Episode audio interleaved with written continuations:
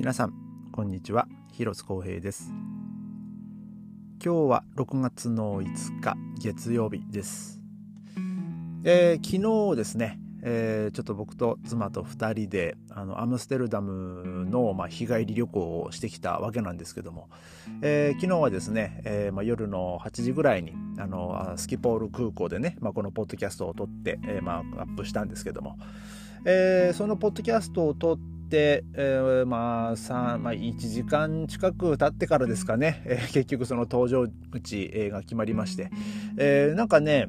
あのー、なんか全然こう搭乗口決まんないなと思ってたんですけどもね。あの、まあ、パッとあの掲示電光掲示板見たらこう搭乗口の番号、まあ、案内がこう出てまして。だから全然こう放送もかかんなかったんでね。あの、まあ、とりあえず慌てて行ったんですけど。あのどうやらですねなんかもう僕らが、まあ、乗るベルリン行きの飛行機の到着がですね、まあ、20分ぐらいこう遅れてたようで。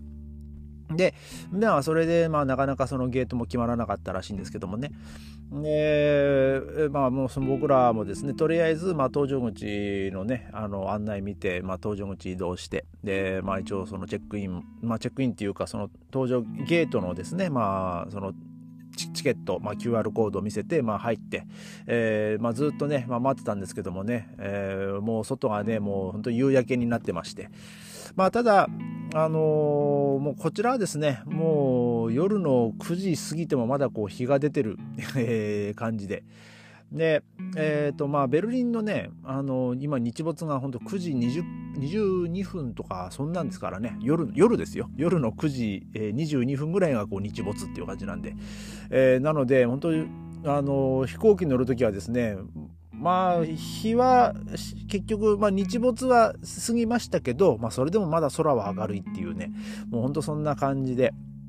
えー、まあその後、まあ飛行機もまあ無事にね到着して、まあ、約本当に20分遅れぐらいでねあのまあ僕らもその搭乗開始してですね、えー、で、えー、まあその順調にあのベルリンへのまでのね、まあ、フライトも終わって1時約1時間半ぐらいですかね、えー、あの僕はもうあの、まあ、飛行機でねもう変に寝,、まあ寝、たかったといえば寝たかったですけども、まあ、僕は座っても寝れないし、うん、でまあ多分まあ目つぶったとしてもねそこまでこうちゃんと休めるわけじゃないんであの携帯にね、まあ、入ってたあのネットフリックスのねあの、まあね、今なんかねそういう設定でねなんかこう今見てるシリーズのあの3話分ぐらいがね勝手にこうダウンロードされるっていうね、まあ、そのなかそういうシステムでまあおかげさまで、まあ、その1時間半ぐらいのフライトだったらねあのちょうどちょうどね2話ぐらいは見,、見れたんでね、えーまあ、ちょうどいい感じで。まあその飛行機の中でもね、まあ、そのネットがつながってなくても、まあ、ダウンロードしてる状態だったんでね、まあ、それでまあ見れたんでね時間を潰せたんですけどもね。で、えー、そのベルリンにですねまあその着陸態勢に入るぐらいだったかな。ちょっとまあ僕はその一番通路側に座ってたんですけど、まあ、あのパッとですねあのま、窓の、えー、外を見なんかねなんか赤いものがなんかポなんか光ってるなと思ってあのパッと見たらですねなんか満月なんですよね。あのちょうど昨日ぐらいが満月のね、まあ、ピークで、まあ、今はちょっとずつこうまたあのへ、まあ、はい、減ってってるというか、えー、なんか今今の満月のパあの度合いで言うと96%になってる、まあ、下がっていくんですけどこれから。でな赤赤い満月ってなんかすごいなと思って。しかも結構ね大きい月大きく見えたんですよ。まあ上空だったからなのかなと思ったんですけど。で、えーまあ、そのまま飛行機もまあ着陸しまして。でも本当夜の11時、まあ、20分まあ20分ぐらいでしたかね、うん、でで、まあ、着陸しまして、まあ、ベルリン、まあ、無事に帰ってきたんですけども。でそこからやっぱもうとりあえずね電車でもうパッと、えー、もう家家まで帰ろうと、まあ、いうことでね、まあ、そのパッと降りて、まあね、その預け荷物もないんであの飛行機からですねもうそのまま直でねあのセセキュリティセキュリティっていうかそのあの荷物取るところももうそのまま走り抜けて、えーまあ、そのまま出てですね、えー、でそこからまあ空港に直結してる、まあ、その駅の方までこう、まあ、ちょっと小走りで行ってですねで、まあ、30分ぐらいですか、そこから、ね、あのー、最寄りの駅まで、えー、まあ、その電車に乗って、えー、で、もその時間がもう本当夜のまあ、0時を回って15分とか、ねまあ、20分ぐらいだったと思うんですけども。で、えーまあ、そこからですね、まあ、約15分ぐらい、まあね、歩いて帰ってきたわけなんですけどもね。で、えーまあ、その時はねもうさすがにこう眠かったんでねもうあのそんな飛行機の中で見た満月なんてねもうすっかり忘れてましたけども、えー、今日ですねあのその満月のあのニュースが、えー、上がってましてネット上に。でまあちょっとねそれもまあ僕も見てあのあそういえば昨日そういえばこんな赤い満月だったわと思って、えー、ちょっとね今日はねその話をしようかなと思うんですけどもあの6月の、まあ、満月のことをですねあのストロベリームーンって言うんですよ。で、えー、まあまあいろいろこう諸説あるようなんですけどもあの大体このイチゴが収穫がいちごの収穫がですね、まあ、先日ね、まあ、僕も妻と一緒にこういちご狩り行きましたけども、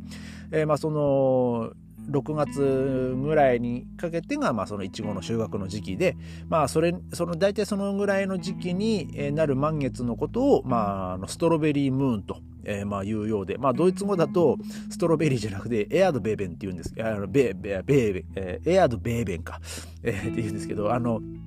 ちょっとね、話それますけど、あの、一方はエアードベー、エアードベーレン、あ、エアドベーレンですね。えー、で、あの、さっき僕も言い間違えましたけど、エアードベーベンだと、あの、地震になるんですよ。あの、地面が揺れるね。あの、だからもう一回言いますよ。いちごがエアードベーレンで、えー、地震がエアードベーベンなんですよ。Beere、Beeren っていうのが、まあ、ベリーの意味なんですけど、あの、で、まあ、 Erd、Erdbeben だと、まあ、その地面がこう揺れるみたいな、えー、そういう意味で、えー、まあ、地震っていう意味な意味になるんでね。だから、あの、あのいあの言い間違いね、まあ、ちょっとご注意くださいと、まあ、自分が言い間違っといて何なんです あの何なんですけどその、えー、ドイツ語では Erdbeermond という、えー、量で。ね。えー、で昨日はですね、まあ、その週の始まりで、まあ、その真っ赤な、えーま、あの満月があの見られたと、えー、なんかそんなこうベルリナこれはベルリナ・ツァイトング、えー、なんですけど、えー、なんかねすごい綺麗なね、真っ赤な満月のこう写真が載ってましてね。ああ、そういえばこんなんだったなと思って、えー、まあ、もうちょっとね、あの、思い出してたんですけども、えー、で、ちょっとね、その、まあ、ストロベリームーンについてね、ちょっとね、あの、まあ、ウィキペディアでね、まあ、ちょっと調べてみたんですけども、まあ、あの、ヨーロッパではですね、あの、まあ、別の言い方もあるようで、あのハニームーンとかミードムーンとかフルローズムーンなどの呼び方があるっていうふうにね、まあ、書いてますね。まあその、えー、他の、まあ、アメリカ本来なんかアメリカ合衆国五大湖の西側に暮らすオジブワ族は、えー、農耕や狩猟が困難な森林地帯を生活の場とし、野生の木の実や種子を、えー、採取する暮らしを送ってきたことからその時に、えー、採取される、えー、採取できるものを月の呼び名としてきたと。だからまあその、えー、まあこう今回はまあストロベリームーンですけどなんかその他いろんな呼び方ホニャララムーンっていうのはまあそのアメリカの,、まあ、そのそこの周辺に暮らしてたその部族がまあつけた、えー、っていうのが、まあ、きっかけみたいですね。で、えっ、ー、とちなみにですねあのー、このストロベリームーンと恋愛っていうね、なんかちょっとこう、親と思うようなね、まあ、項目があのウィキペディアで上がってたんですけども、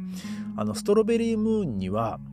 恋を叶えてくれる月の異名があり、好きな人と一緒に見ると結ばれる。恋愛運が上がるという、えー、まあそう、まあそういうふうにこう言い伝えがあると。えー、その由来はまあ出所不明ですが、ストロベリームーンという可愛らしい名前とと色とされるで、まあ、その日本にはですね、えー、これにちなんだ恋愛成就イベントを開催する、まあ、する企業も存在する。まあ、日本はね、まあ、そういうのに、まあ、乗っかってね、あの、便乗して、えー、やってるビジネスもね、まあ、たくさんありますからね。うん、で、えー、さらにですね、ストロベリームーンに限らず、満月は、あの、大きなお腹、子供を宿した子宮、えー、充実した人生などの象徴とされ、えー、恋愛に幸運をもたらすものと考えられてきたで、まあ、一つの説として満月の時期に排卵を迎える女性が多いことが恋愛と結びつけられたものとされ、えー、古代ギリシャ人ケルト人、え、中世ドイツのユダヤ人は満月の日にしか結婚しなかった歴史があると。えー、まあ、まあちょっとね、まあ、話を戻すですね、まあ、ストロベリームーンはね、まあ、恋を叶えてくれる月っていうねなんか異名があるようですけどもねねまあそう簡単に声が成就したらね苦労しないと思うんですけどもね、えー、っていうようなことをちょっと言っちゃうとねまたねこいつはまたひどいこと言いやがってと思うかもしれないんですけども、えー、まあそうですね。まあ僕は全然意識したことないですけどもね。あのこんななんとかムーンとかね。ただ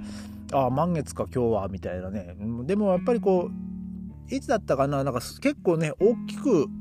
えー、見える満月の日もありましたよね。あのなんか通常の満月より 1. 点何倍大きくね見える、えー、なんかそんなあったと思うんですけどもねちょっと晴れそれはなんていうなんとかムーンだなんていうのかはねちょっと覚えてないですけどもねえー、まあ今日、まあ今日はどうなんだろうな。ちょっとね、まあ僕まだ外見てないんでわかんないんですけども、ね、えー、まあ、まだもうあと明日、明後日ぐらいまでは、まあ満月っぽく見えるのかな。えー、まあそうですね、明日、明日、あ、そうです、明後日ぐらいにはもうだいぶこう欠けてきてますからね。えーまあ今ぐらいがまあまだまだちょっとほんのりこう満月に見えるかなっていう感じですね。まあ明日、明日にかけてぐらいですかね。えー、まあちょっとあのー、まあ明日今日もああさって明日もね赤く見えるのかどうかちょっと分かんないですけどもね。まあでもまあちょっとまあ僕はちょっとまあいいもん見たなと。なんか久々にね、えー、まあちょっと今日はですねまあその昨日見たその満月の話ですけども。ね。えー、まあ明日からですねまた、えー、ちょっと一日、えー、まあ、頑張っていきたいなと、えー、何の脈絡もない話で、まあ、この終わり方ですけどもね、え、それではまた明日。ありがとうございました。